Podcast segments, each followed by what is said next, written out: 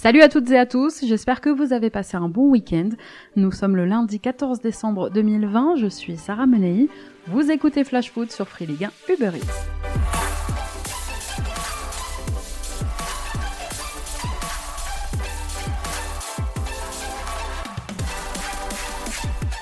On commence la semaine avec une terrible nouvelle tombée ce matin. Gérard Roulier est décédé, il avait 73 ans. L'ancien sélectionneur des Bleus venait de regagner son domicile quelques jours après avoir subi une nouvelle opération cardiaque. Pour les plus jeunes, Gérard Roulier, c'était qui? C'était un, entraîneur innovant, passé par le RC Lens ou par le Paris Saint-Germain, avec qui il avait été sacré champion de France en 86. Gérard Roulier, c'était surtout l'homme grâce à qui Liverpool avait vécu une véritable renaissance entre 98 et 2004, avec une année 2001 exceptionnelle marquée entre autres par quatre trophées, dont une coupe de l'UEFA, l'équivalent aujourd'hui de l'Europa League. Les supporters des Reds l'ont dans leur cœur. En Ligue 1, Gérard Houllier, c'est aussi celui qui a contribué à redonner à l'OL ses lettres de noblesse, club où il avait conquis deux titres de champion de France en 2006 et 2007. Resté très proche de Lyon, il était devenu au fil des années conseiller du président Jean-Michel Aulas. Gérard Houllier avait gardé un vrai pouvoir, un vrai poids chez les Gaunes. Après Michel Hidalgo et Robert Herbin, c'est une autre légende du football français qui nous quitte en 2020. Nous adressons aujourd'hui toutes nos pensées à sa famille et à ses proches, à ceux qui l'aimaient, et ils étaient nombreux. Tout de suite, je vous raconte tout ce qu'il ne fallait pas rater de cette quatorzième journée de Ligue 1.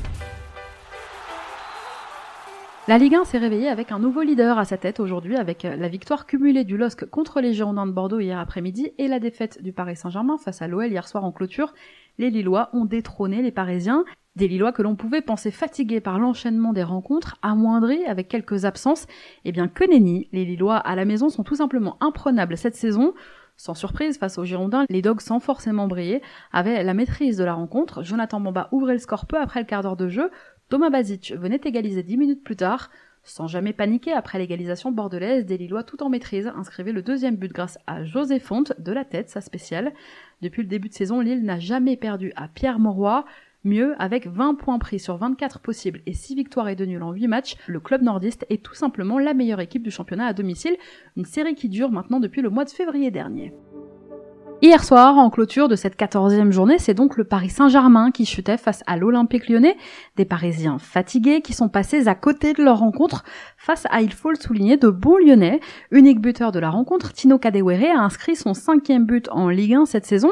Avec ses coéquipiers Memphis Depay et Karl Toko Ekambi, les trois joueurs ont inscrit au moins cinq buts chacun pour l'instant, seul trio dans ce cas dans les cinq grands championnats et 13 ans surtout qu'ils n'avaient plus gagné au Parc des Princes, les Lyonnais, c'est historique. Alors l'inquiétude aujourd'hui au camp des loges allait du côté de Neymar, sorti en fin de rencontre en pleurs et sur civière après un tacle non maîtrisé de Thiago Mendes.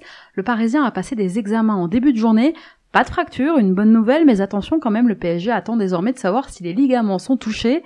Neymar devrait effectuer de nouveaux examens dans les 48 heures. En attendant, une chose est sûre, le Brésilien ne rejouera pas avant 2021, deux semaines d'arrêt minimum. Thiago Mendes, lui, s'est depuis excusé, c'est notre déclat du jour, on y revient dans un instant. En tout cas, avec cette quatrième défaite en Ligue 1 depuis le début de saison, aujourd'hui le PSG compte plus de revers que l'OL, Lille et l'OM réunis. Les Parisiens abandonnent leur trône, peut-être provisoirement, en tout cas jusqu'à mercredi, mais abandonneront-ils leur couronne en fin de saison? Qu'est-ce que vous en pensez? N'hésitez pas à réagir sur les réseaux sociaux, hashtag FlashFoot. Petit flashback vendredi soir en ouverture, un triste 0-0 entre Saint-Etienne et Angers. Alors si dans le jeu c'est un peu mieux, les Verts continuent leur disette de buts et de résultats, alors que l'on approche de la fin d'année, les Stéphanois n'ont marqué que 19 buts en Ligue 1 sur l'année 2020, plus faible total des équipes dans l'élite, et puis le club compte désormais 11 matchs de rang sans la moindre victoire, son dernier succès remontant au déplacement à Marseille au mois de septembre, la SSE n'avait plus connu une telle série noire depuis 25 ans. Samedi après-midi, c'est Marseille qui a enchaîné contre Monaco, un choc du haut de tableau qui a tenu ses promesses. Les Marseillais, avec un AVB suspendu et en tribune, se sont imposés grâce à la doublette Tovin-Benedetto, qui ont chacun marqué un but. Score final 2-1, puisque Wissam Ben sur penalty, est venu réduire l'écart en fin de rencontre. Avec désormais 5 buts et 6 passes D, Florian Tovin est impliqué dans 11 buts en Ligue 1 cette saison. Seul Kylian Mbappé a été plus décisif. Les Monégasques, mal rentrés dans leur match et trop tendres, peuvent nourrir des regrets. On vous avait dit qu'il allait y avoir du football entre Montpellier et Lens samedi à Bollard. Eh bien, ça n'a pas raté. Deux équipes en forme, de philosophie offensive et les petits trous d'air défensifs qui vont avec, donc des buts. Mais surtout de l'ambition dans le jeu, autant chez le promu qu'au MHSC, dont on ne peut plus dire qu'il n'est pas plaisant à regarder. On est passé par toutes les émotions, et finalement ce sont donc les Montpellierins qui ont dominé le Racing 3 buts à 2. Montpellier enchaîne une quatrième victoire de suite à l'extérieur, c'est historique. Jamais dans son histoire en Ligue 1, le MHSC ne s'était imposé quatre fois consécutivement à l'extérieur. Un record donc et une belle opération qui permet à Montpellier de s'inviter en haut du classement à l'issue de cette quatorzième journée. Les Héraultais sont cinquièmes. Sachez aussi que tous les clubs bretons ont gagné ce week-end en Ligue 1 et ça a commencé par Rennes qui est allé s'imposer sur la pelouse de l'OGC Nice. Les hommes de Julien Stéphan renouent avec la victoire après 9 défaites sur les 12 derniers matchs Ligue 1 et Ligue des Champions confondus. Eh bien le succès échappé aux Rennais depuis le 31 octobre dernier maintenant. Titulaire en pointe et unique buteur hier, Nyang, qui n'avait plus marqué en Ligue 1 depuis près de 10 mois, a donc retrouvé le chemin des filets. Alors s'il est évidemment trop tôt pour savoir si Rennes est guéri, eh bien cette victoire doit quand même faire du bien au moral des Rennais. Du bon pour le moral chez le voisin Lorientais aussi, qui a battu Nîmes 3-0 hier après-midi. Là encore, c'était le match de la peur entre deux adversaires directs dans la lutte pour le maintien. C'est Quentin Boigard qui a ouvert le score très tôt. Pierre Vamel et Johan Wissa ont ensuite alourdi la marque. Score final 3-0 pour Lorient.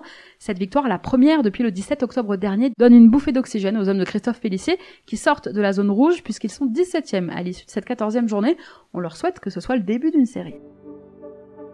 De son côté, c'est Brest qui a un peu plus enfoncé le stade de Reims dans la crise. Un succès de buts à 1 grâce à Franck Honora et Steve Mounier. La mauvaise nouvelle pour Olivier Dalloglio, c'est la blessure de Ronald Pierre-Gabriel qui a rechuté, sorti en cours de match. Il souffrirait des ischios et serait d'ores et déjà forfait pour le déplacement à Lyon de mercredi. Reims, de son côté, s'embourbe dans sa spirale négative de 5 matchs consécutifs sans succès et reste dans le rouge avec une 19e place au classement aujourd'hui. L'addition aurait même pu être plus salée si le gardien rémois Pedrag Rajkovic n'avait pas arrêté un penalty lui qui devient véritablement le spécialiste hein, de l'exercice, puisqu'il a arrêté 6 des 9 pénalties auxquels il a été confronté en Ligue 1 depuis son arrivée il y a un an et demi. Hier, toujours Strasbourg et le FC se sont quittés dos à dos, score final de partout. Les Messins qui avaient mené deux fois au score et qui ont manqué un pénalty ramènent quand même un point de la méno et mettent fin à une mini-série de deux défaites consécutives. Match nul aussi entre Dijon et le FC Nantes, une semaine après la lourde défaite des Nantais 4-0 face à Strasbourg et cinq jours après le remplacement de Christian Gourcuff par Patrick Collot. Nantes reste très fébrile sur le terrain face à un dernier de Ligue 1 privé de plusieurs de ses cadres. Eh bien, les Canaries n'ont certes pas perdu, mais ont inquiété. D'ailleurs, avant la rencontre, la manifestation de supporters nantais a dégénéré. Deux heures avant le coup d'envoi, ce sont près de 300 supporters qui ont manifesté leur colère aux abords de la Beaujoire en demandant le départ du président Valdemar Kita.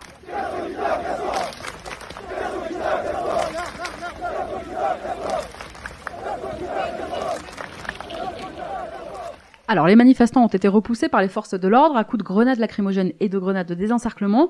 Le bus des joueurs est allé à la Beaujoire sous escorte et le matin même, Valdemarquita, dans les colonnes de presse Océan, déclarait moi, je suis prêt à ouvrir le capital, prêt à partir. Je ne m'accroche pas. Par contre, j'essaie de ne pas laisser le club dans la merde. Il ne faut pas qu'il y ait de problème après. D'une certaine façon, on veut ma peau. Je veux bien qu'ils puissent l'avoir. Ce n'est pas un problème, mais que ces gens-là assument après qu'ils assument. Grosse ambiance à Nantes. Il reste deux journées en milieu de semaine à jouer avant la trêve hivernale, avant Noël.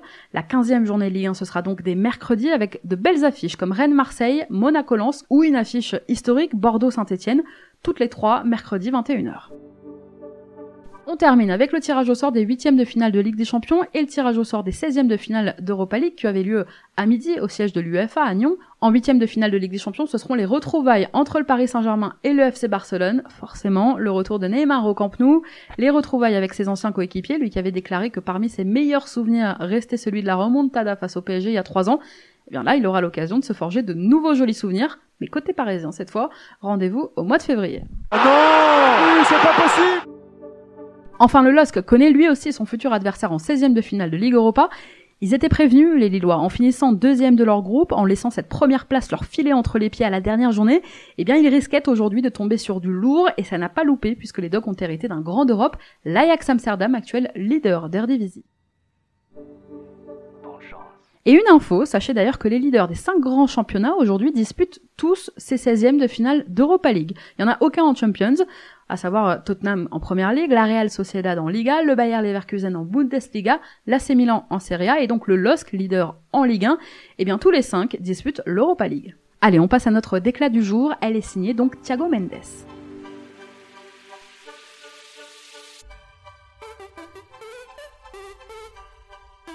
C'est mon cœur qui parle. Et vous avez un chef d'espoir qui est une grosse bite. Faut pas avoir la grippe. Ni la gastro. C'est que ça qu'a dit.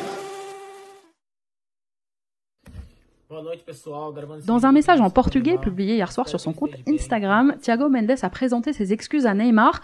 Je le cite, Neymar est l'un des meilleurs joueurs au monde, les erreurs ça arrive, mais je suis ici pour demander sincèrement pardon à Neymar, j'espère que ce n'est pas grave. Pas sûr que ce message calme vraiment la colère de Neymar Senior, le papa du joueur, qui lui aussi a réagi hier soir sur les réseaux sociaux. On ne prend pas les mesures nécessaires durant tout le match. Pendant le match où Neymar a subi sa traditionnelle douzaine de fautes, toujours violentes, cela encourage ce genre de joueur et ce genre d'attitude jusqu'à quand la victime sera fautive? Allez, on vous partage notre coup de cœur de la semaine dans Flash Foot. Tu le sais, je te l'ai dit dans la colline. Mais j'adore Tu t'aimes d'une façon que c'est pas possible de le dire. J'adore Tout le temps je te vois, tout le temps je te parle. Le coup de cœur cette semaine, il est pour le lyonnais Lucas Paqueta. Lorsqu'il est arrivé à l'OL au bout du mercato au mois de septembre, on pouvait être un peu dubitatif. Espoir brésilien de 23 ans, un peu perdu à l'AC Milan, il arrivait dans un secteur de jeu où l'OL, même après le départ de Lucas Touzard, n'avait pas nécessairement besoin de recruter. Juninho a insisté et il avait raison. Dimanche soir, comme à presque chacune de ses sorties désormais, Lucas Paqueta a montré que le club avait bien fait de miser 20 millions d'euros sur lui, et ce, même si ça doit laisser le jeune Maxence Cacré un temps sur la touche. Hier soir, au Parc des Princes, Paqueta a revêtu son costume de leader, celui capable d'aller au combat, de récupérer des ballons, de multiplier les fautes intelligentes pour casser les contre parisiens. C'est pas pour rien qu'il a été le Lyonnais le plus présent dans les duels, un travail de l'ombre qui ne l'a pas empêché quand même Lucas Paqueta de mettre en avant sa jolie patte gauche, puisque côté technique et finesse, eh bien il a encore affiché de belles inspirations. Sa forme du moment ne peut pas être étrangère au bon résultat de l'OL en ce moment. Merci à tous d'avoir été avec nous, c'était Sarah Menei. Vous écoutiez Flash Foot, on se retrouve demain.